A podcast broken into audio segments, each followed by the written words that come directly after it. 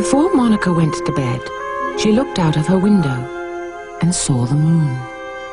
The moon looked so near. I wish I could play with the moon, thought Monica, and reached for it. But no matter how much she stretched, she could not touch the moon. Papa, said Monica to her father, please get the moon for me.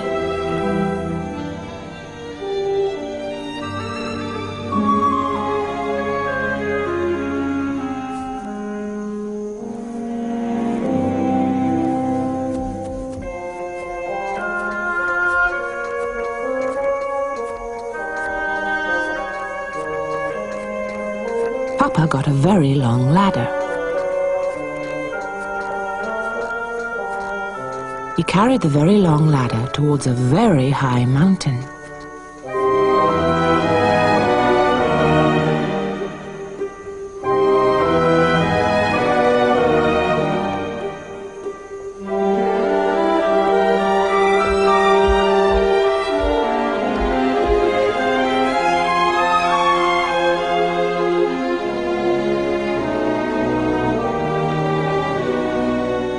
Then Papa put the very long ladder on top of the very high mountain.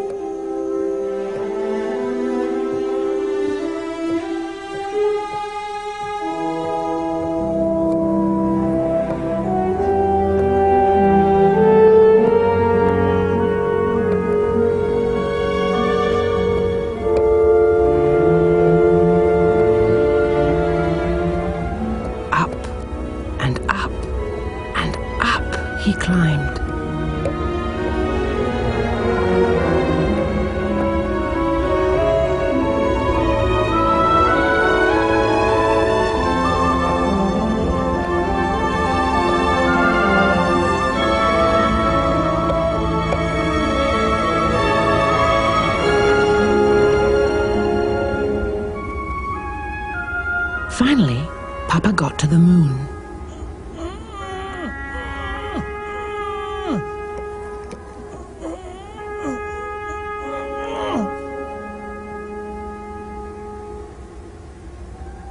My daughter Monica would like to play with you, but you're much too big, said Papa.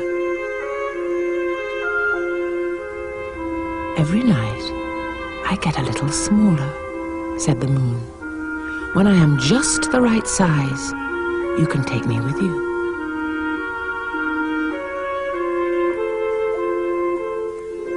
And indeed, the moon got smaller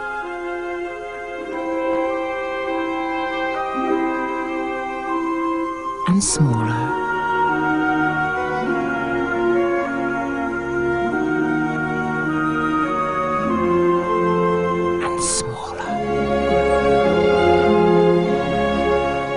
The moon was just the right size, Papa took it.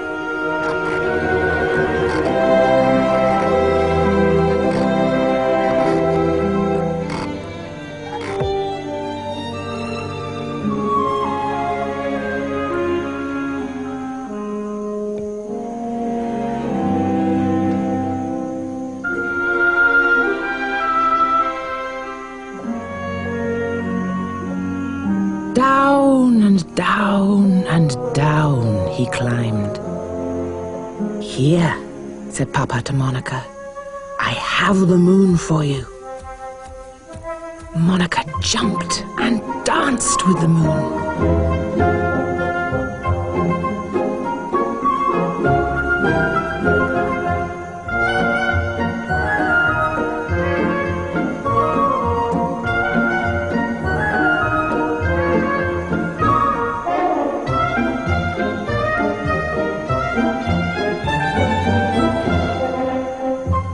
She hugged the moon and threw it into the air. But the moon kept getting smaller and smaller and smaller.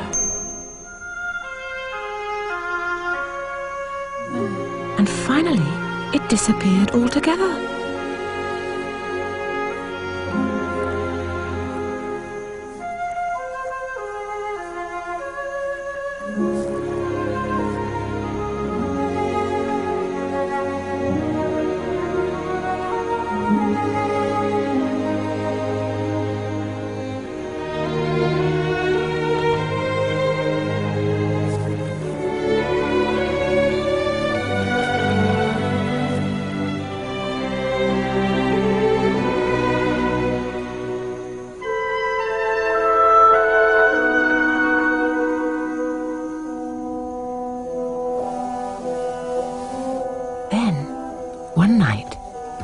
Saw a thin sliver of the moon reappear.